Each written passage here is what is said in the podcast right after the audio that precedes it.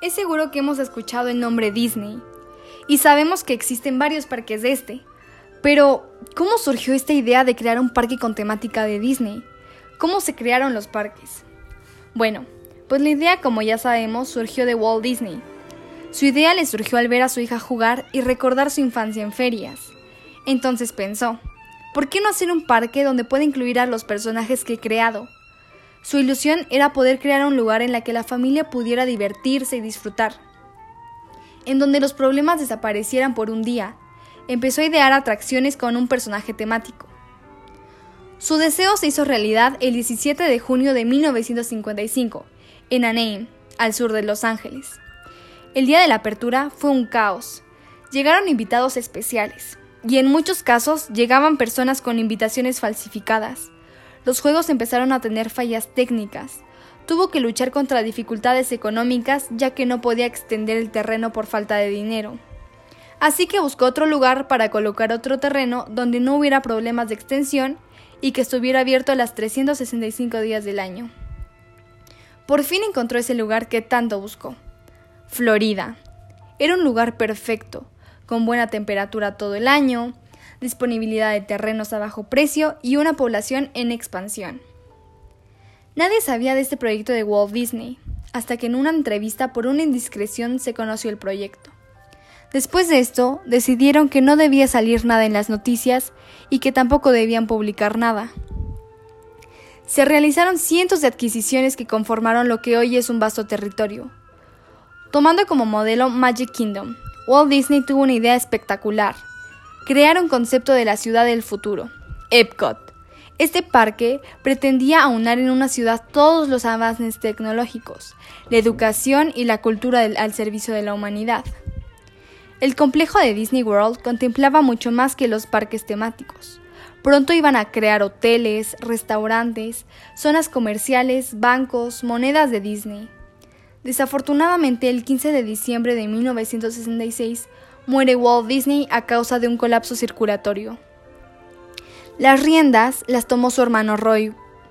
Como homenaje a su hermano, le añadió al nuevo parque Walt Disney World, porque ese era el mundo que Walt Disney había creado. En 1989 se produjo el primer gran fenómeno de la nueva era, The Little Mermaid, La Sirenita. Abrió las puertas a una nueva explosión de la animación Made in Disney.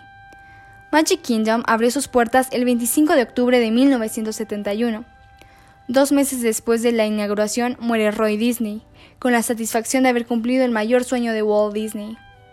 Epcot se inauguró en 1982. Disney Hollywood Studios abre sus puertas en 1989. Y por último, Disney's Animal Kingdom se inauguró en 1999. Pero te estarás preguntando, ¿qué temática tiene cada parque. Bueno, pues Magic Kingdom introduce la magia. Es donde se encuentran las princesas más famosas, como Blancanieves, Cenicienta. De hecho, podemos observar en el centro del parque el enorme castillo de Cenicienta. Ese, es, ese castillo es el que lo caracteriza.